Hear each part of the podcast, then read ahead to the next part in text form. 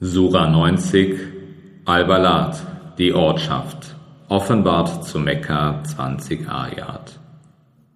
Im Namen Allahs, des Allerbarmers, des Barmherzigen, ich schwöre bei dieser Ortschaft, und du wohnst in dieser Ortschaft, und bei dem Zeugenden und bei dem, was er gezeugt hat.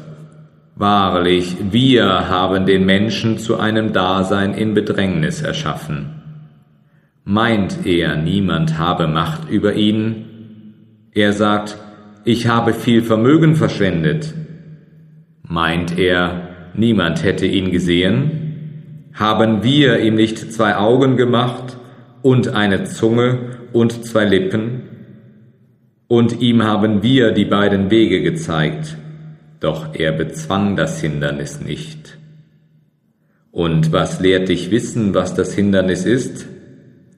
Es sind das Befreien eines Nackens oder an einem Tage während der Hungersnot das Speisen einer nahe verwandten Weise oder eines Armen, der sich im Staube wälzt.